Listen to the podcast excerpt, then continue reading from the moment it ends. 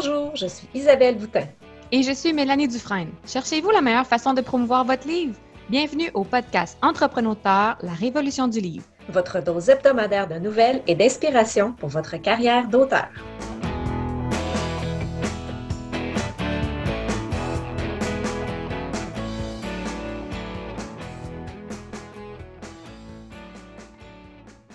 Bonjour, bienvenue à l'épisode 1, le tout premier épisode de cette toute première saison. Isabelle, comment vas-tu?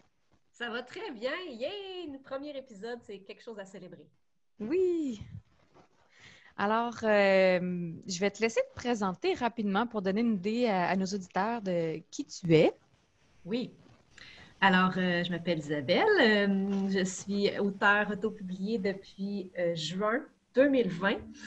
Euh, donc, ça fait pas très longtemps, mais ça fait longtemps que j'écris. C'est juste que j'avais jamais. Euh, je m'étais jamais vraiment lancée dans la publication avant, euh, avant cette année étrange qu'est 2020. J'ai écrit la série Fort Victoire, qui est une dystopie futuriste. Et je vais écrire aussi en ce moment une nouvelle série qui va être une série de fantasy. Donc, de fantastique fantasy, en tout cas, vous appelez ça comme vous voulez. Euh, j'aime beaucoup euh, écrire du, dans, le, dans, le, monde de l'imaginaire. Donc, euh, je me retrouve beaucoup dans des choses qui ne se peuvent pas dans la réalité. Super. Et toi? moi, de mon... Oui, moi, de mon côté, je suis auto-publiée depuis octobre 2019. Donc, je viens de célébrer ma première année comme auteur. Ma première série est une science-fiction, un mélange de thriller et de space opéra.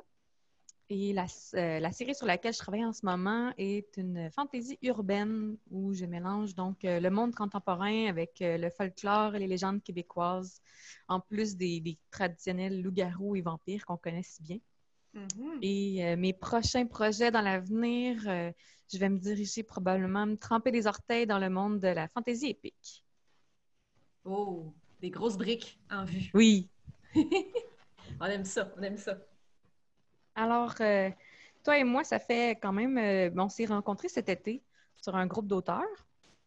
Et euh, c'est cet automne qu'on a discuté, qu'on a décidé de se lancer dans un podcast.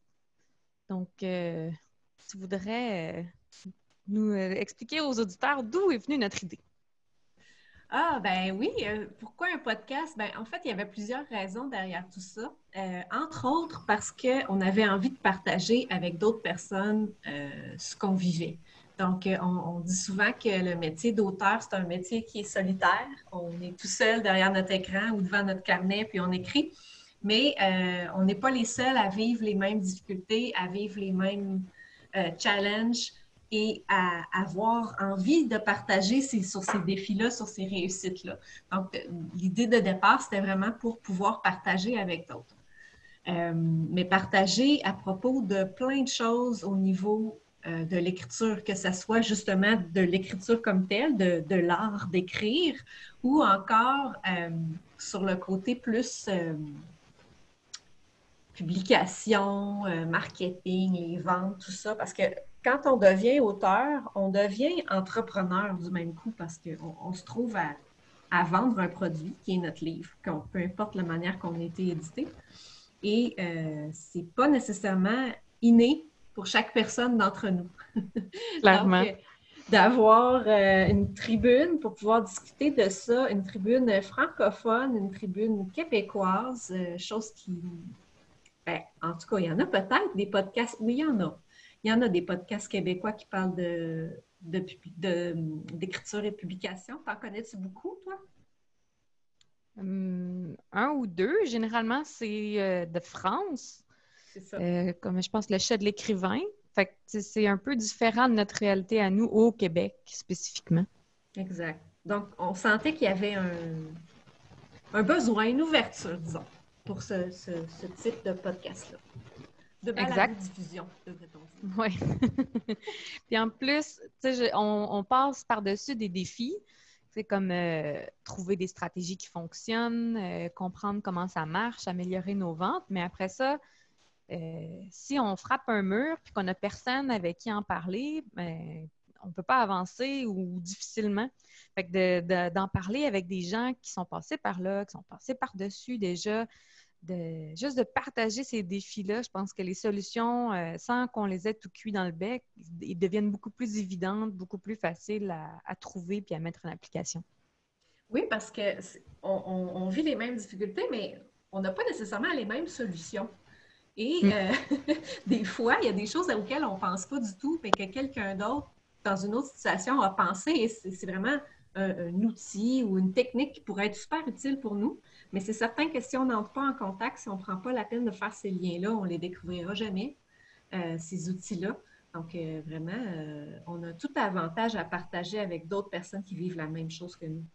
Oui, puis on sait qu'on est une gang d'introvertis pour la majorité. Donc, de partager sous forme de podcast, ça peut être moins intimidant que de se rendre dans une grosse conférence avec des centaines d'autres personnes. Définitivement, parce que là, on vous parle, mais on ne vous voit pas.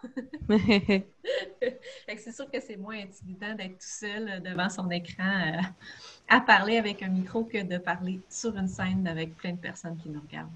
Mm.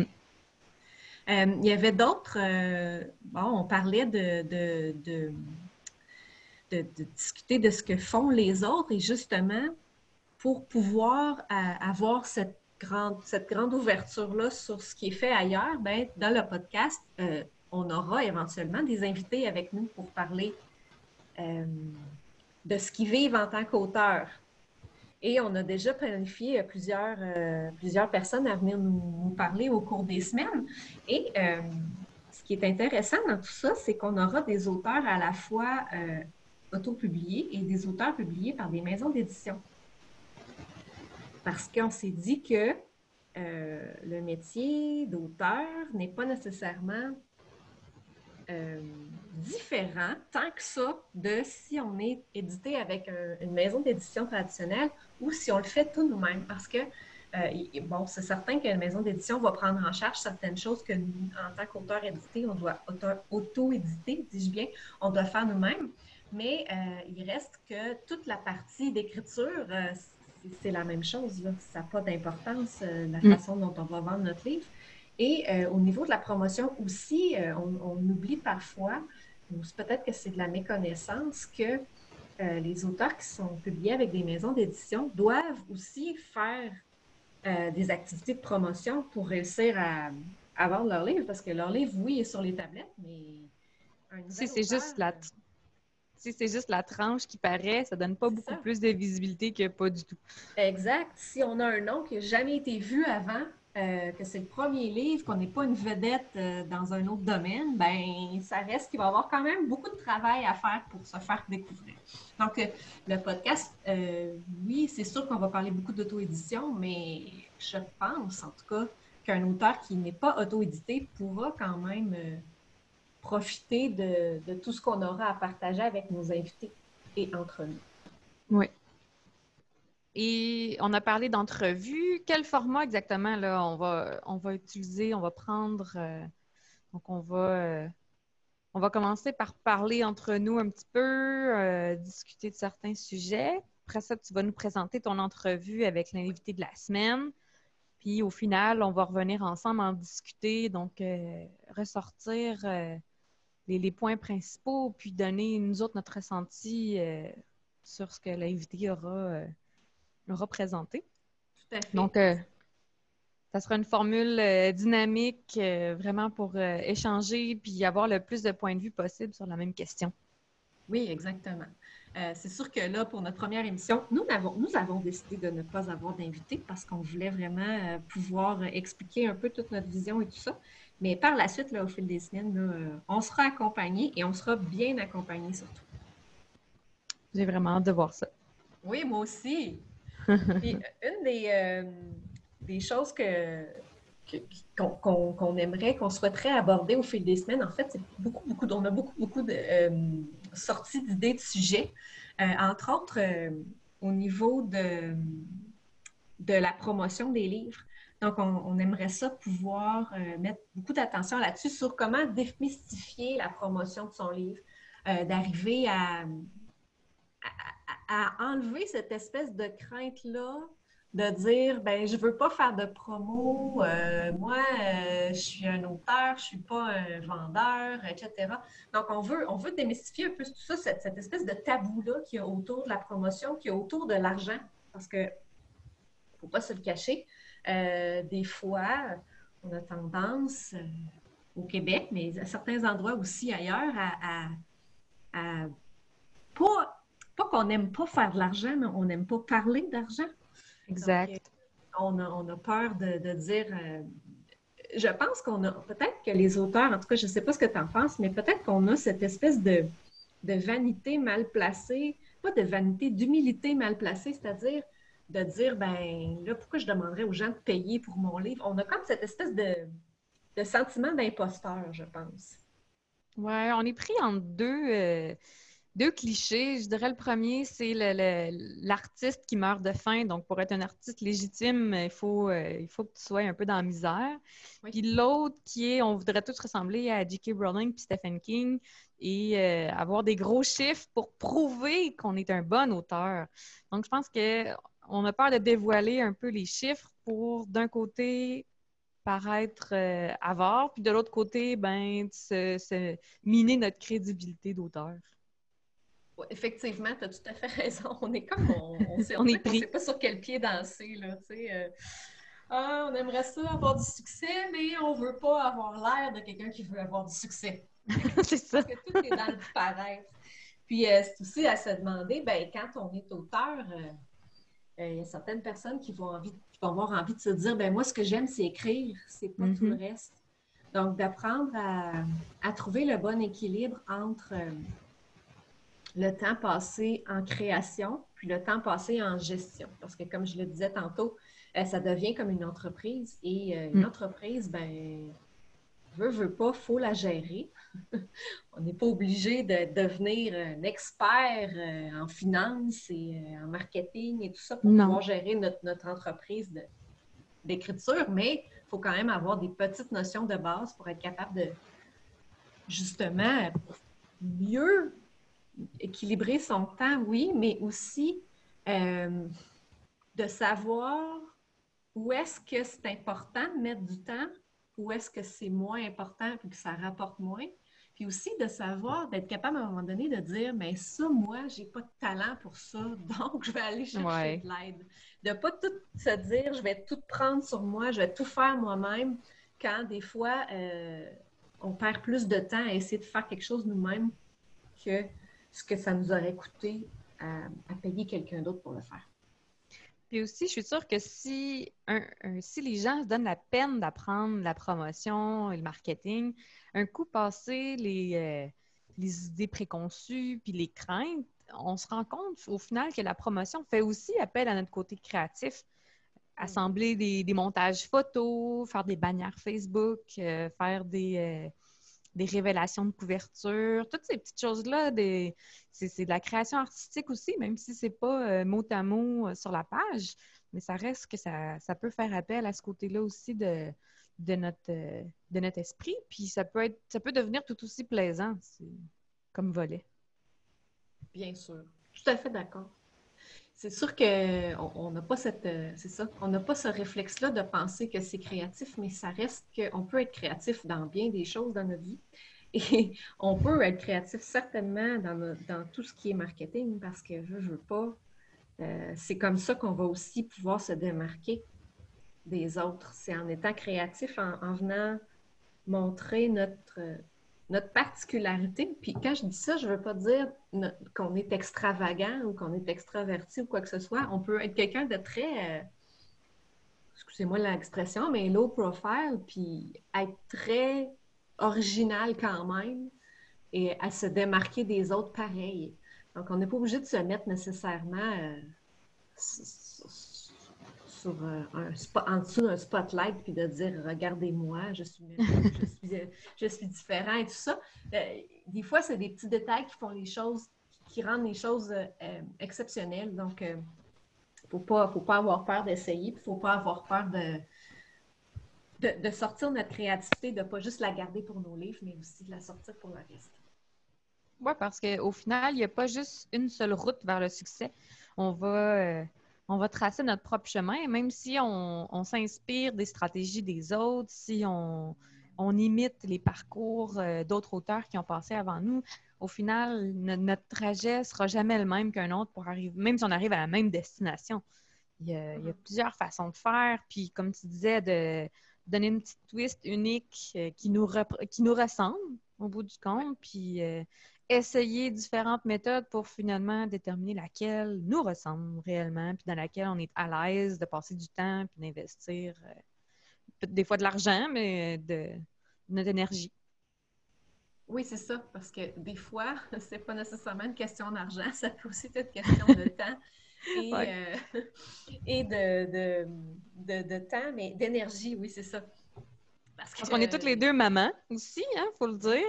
Euh, moi, j'ai aussi un emploi à temps plein. Fait que l'un dans l'autre, euh, à un moment donné, il faut faire des choix, des fois déchirants, puis d'autres fois pragmatiques, pour euh, dire bon, mais je mets mon énergie où, puis je fais quoi? oui, c'est beau, là, toutes les nouvelles méthodes, toutes les, nouvelles choses que j'ai apprises, mais je ne peux pas toutes les appliquer puis rester saine d'esprit en même temps. Effectivement. Puis je pense que c'est ça aussi qu'il faut, qu'il faut, qu'il faut faire attention, c'est que, bon, là, moi, j'écoute beaucoup de podcasts. Je sais que toi aussi, tu en écoutes beaucoup. Des fois, mhm. on, apprend plein de choses, puis on a envie de tout essayer dans notre carrière d'auteur, de dire, il ah, faudrait que je fasse ci, hein, je pourrais essayer ça, je pourrais me lancer dans telle autre chose. Puis, à un moment donné, c'est ça. Il faut être capable de faire, euh, de prioriser ce qui est important, puis quitte à essayer quelque chose pendant quelques semaines, quelques mois, puis après mhm. ça, une fois que c'est c'est acquis ou qu'on a décidé si oui ou non on voulait rester là-dedans, ben, d'essayer autre chose. Et euh, j'ai l'impression qu'au cours des épisodes du podcast, on aura très, très probablement ce même sentiment-là en mm-hmm. parlant avec les invités qu'on va avoir de Ah, ben lui, il a fait ça de même. Ah, ouais, c'est fun ça, je devrais essayer ça. Je pense qu'on sera très inspiré à, découvrir des nouvelles. Euh, les nouvelles techniques, les nouvelles approches mm-hmm. qu'on aura nécessairement euh, beaucoup, beaucoup d'intérêt, mais de par le fait qu'on va avoir beaucoup de sujets différents qui vont être abordés. Euh, on a commencé à faire une petite liste de tout ce qu'on avait envie de discuter. la carrière d'auteur, c'est quelque chose qui est très... Ça touche à tout, hein? Ouais on touche vraiment à beaucoup, beaucoup, beaucoup de, de sujets quand on se met à travailler sur, euh, sur un livre ou sur la promotion d'un livre. Donc, autant au niveau de l'écriture, mais qu'au niveau de la publicité, euh, de mhm. l'équipe, on n'est pas tout seul. On n'est pas tout seul. Euh, c'est ça. C'est pas parce qu'on fait un métier qui est solitaire, si on veut, qu'on est obligé d'être tout seul pour pour tout faire. On peut s'entourer, on peut s'entourer d'une équipe. Et c'est quand je dis s'entourer d'une équipe, je ne veux pas nécessairement dire euh, s'entourer d'employés puis de sous-contractants.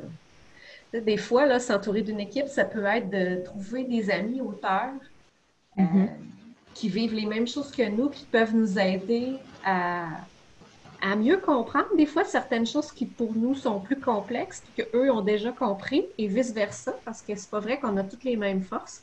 Et euh, ça, c'est une équipe euh, pour, pour, selon moi qui est vraiment primordiale.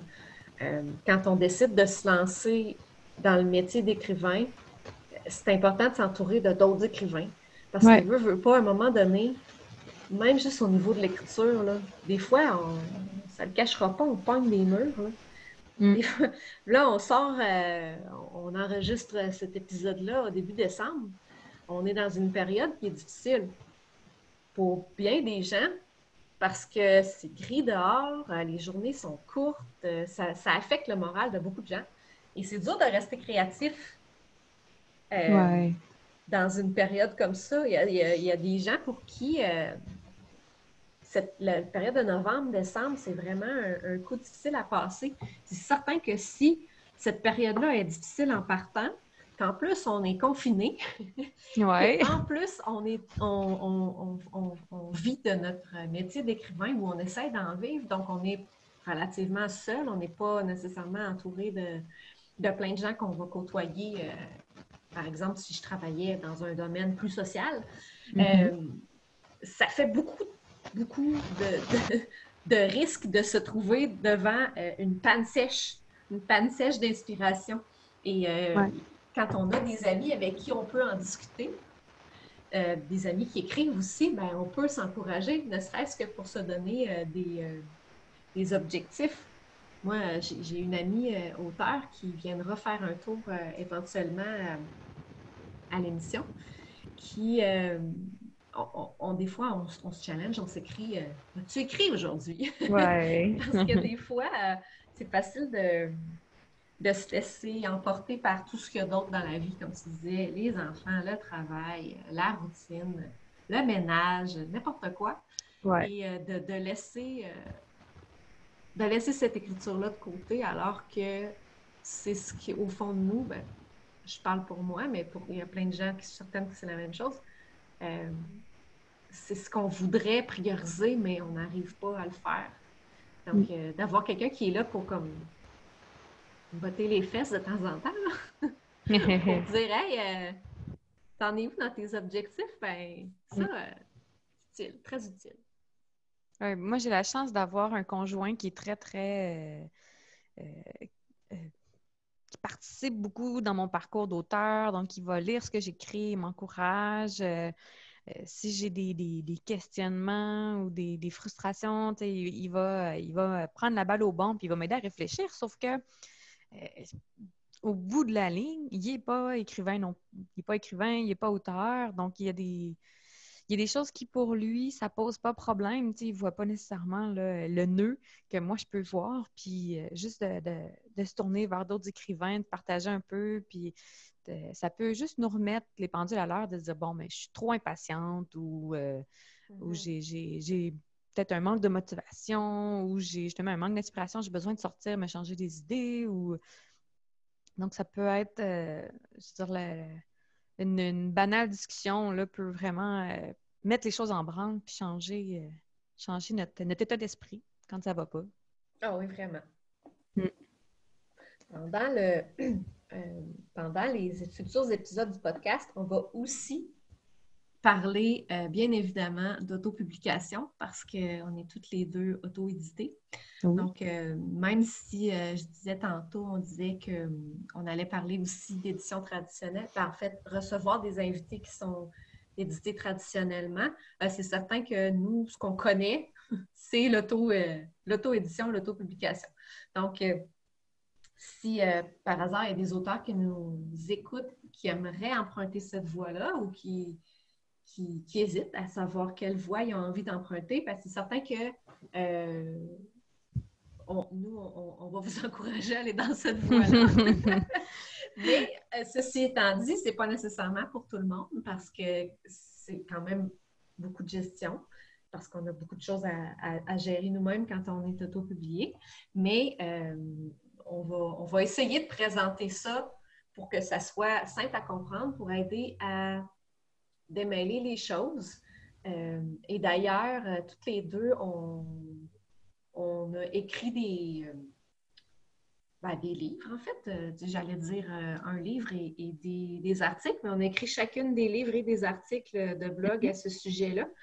Donc, c'est certain que moi, je n'irais pas dire que je suis une experte en autopublication. J'ai l'expertise de mon expérience. Donc, j'ai une courte expérience, mais ce que j'ai vécu, euh, comme tu disais tantôt, ben, il n'y a pas nécessairement d'autres personnes qui l'ont vécu exactement de la même façon. Donc, j'ai cette expérience-là que j'ai envie de partager à d'autres, que j'ai envie de, de, répondre à des questions, tu sais, si euh, les gens... Euh, parce que souvent, bon, on est sur des, forums, des groupes d'auteurs, puis c'est souvent les mêmes questions qui reviennent. Donc, on se rend compte qu'il y a vraiment ce besoin-là de mieux comprendre comment on fait. Les gens voient ça gros, se demandent est-ce que je dois être euh, un expert euh, euh, graphiste, programmeur, champion du web pour m'auto-publier? Mais dans le fond, ce n'est pas vraiment le cas. Non. Puis il y a aussi à la racine, je dirais que la première fois que quelqu'un m'a suggéré d'auto-publier mes récits, j'ai quasiment été en état de choc Ça, pour moi, c'était impensable. Puis j'avais toujours pensé à la voie traditionnelle. Puis, puis d'ailleurs, c'est comme ça que j'ai soumissionné mes premiers manuscrits. Oui. Sauf que à un moment donné, tu te, tu te fais répondre oui, c'est bon, sauf que le lectorat est trop petit, on ne pense pas en tirer plus que X nombre de copies. Mm-hmm. Moi, ce qui m'a ce qui m'a fait me tourner vers l'autopublication, c'est que je me suis dit, mais même si j'en vendais juste 1000 copies, moi, ce serait un exploit. Pour moi, ce serait extraordinaire. Puis donc, de là, je me, suis, je me suis intéressée à ça, puis je me suis penchée par là. Donc, c'est pas c'est pas que mon manuscrit n'était pas bon, puis c'est pas de la publication de vanité ou euh, mm-hmm. je fais pas ça pour ma mon estime personnelle, mais je le fais parce qu'il y a une poignée de lecteurs là-bas dehors qui aiment ce que j'écris, puis qui en peuvent pas nécessairement en lire parce que ceux, ceux qui écrivent ça se font refuser par les, les grandes maisons d'édition. Donc, euh, donc l'auto-édition, ça peut être une avenue pour quelqu'un qui a quelque chose qui, est moins facile à mettre en marché. D'un autre côté, à l'usage, je me rends compte que ça se met très bien en marché. Et au final, il y a un lectorat qui est là. Il n'est peut-être pas juste au Québec, euh, mm-hmm. vraiment dans ma cour arrière, mais le lectorat est là. Puis définitivement, il y a de l'intérêt pour ce genre littéraire-là. Euh, le, le, contrôle que l'auto-édition nous donne, euh, par rapport à tous les choix artistiques, justement, la, couverture, euh, euh, la, façon de, la façon de le vendre, la le, prix qu'on peut mettre dessus. moi, personnellement, ça, répond à ma personnalité parce que j'aime pouvoir contrôler ces choses-là, avoir mon mot à dire, avoir la flexibilité de changer. Fait que c'est aussi l'auto-édition, c'est aussi ça pour, pour les gens qui, ont, qui ont envie d'être en contrôle de, la situation de A à Z. Effectivement, de, se dire, euh, ben moi, j'habite au Québec, mais je ne m'en tiendrai pas nécessairement seulement au marché québécois. Hmm. Avec le web maintenant, euh, on peut vendre partout dans le monde. On, peut, euh, on pourrait à la limite vendre à un, un Québécois ou un Français qui habite au Japon Mm-hmm. Puis qui, lui, cherche des livres en français parce qu'il a envie de lire des livres dans sa langue, mais que définitivement, il n'y a pas de livres en français disponibles en librairie au Japon. Donc, euh, en allant en ligne sur l'espèce de, quantité industrielle de livres, de, sites de vente de livres en ligne qui existent, pour trouver mon livre. Donc, mm-hmm. c'est vraiment quelque chose qui est génial. Alors, on n'a pas à dire... Euh, faut que je me concentre sur mon petit marché. Euh, j'écrivais, euh, j'écoute un podcast euh, qui est le podcast de Joanna Penn, qui est une Britannique. Puis j'y ai écrit un courriel parce qu'elle avait dit quelque chose dans son podcast, puis ça m'avait allumé sur, sur, un autre sujet. En tout cas, j'y écrit un courriel, elle m'a répondu en me disant que justement, je parlais de marché, de petits marchés. Puis elle m'a répondu en me disant que, dans le fond, pourquoi, puis elle a bien raison, ne faut pas nécessairement mettre toute notre énergie dans notre propre marché. On peut aussi aller voir ailleurs ce qui est, ce qui est possible à faire. Mm. Elle-même disait que euh, la grosse majorité de ses ventes, c'est aux États-Unis, c'est pas, c'est pas euh, en Angleterre, j'allais dire en Britannie. c'est pas en Angleterre, donc euh, il n'y a, a, pas de limite à ça. Puis d'ailleurs, je pense que toi aussi, Mélanie, tes livres euh, sont assez populaires en France? Oui, je vais percer en France avant de percer au Québec. Mm. Donc, c'est ça. Mais c'est sûr que si on n'avait pas cette possibilité-là, ben, ce serait définitivement plus difficile. Mais de vendre partout dans le monde, euh, c'est vraiment, c'est vraiment. On vit dans une belle époque. oui, les frontières ont, tombé. Hein. Oui, vraiment. Ah oui. Donc, je pense que, hum, écoute, on va avoir vraiment beaucoup de, beaucoup de sujets dans ce podcast-là et beaucoup de plaisir à discuter de, toutes sortes de choses. Oui.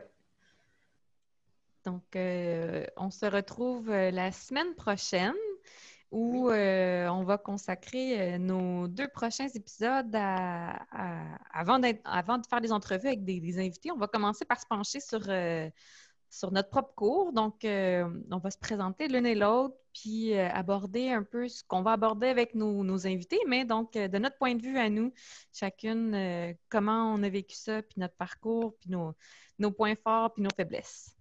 Exact, ça va vous permettre de mieux nous connaître. Ça va nous permettre aussi de mieux nous connaître parce que, veut, veut pas, on discute beaucoup, on, se connaît pas pire, mais on connaît pas tout notre parcours exact. D'écrivain. Donc, euh, je pense que ça va être super intéressant et, enrichissant comme, comme prochains épisodes. Et ensuite, ben, ensuite, on ne vous le dit pas, vous verrez à l'épisode 4 qui sera notre premier invité.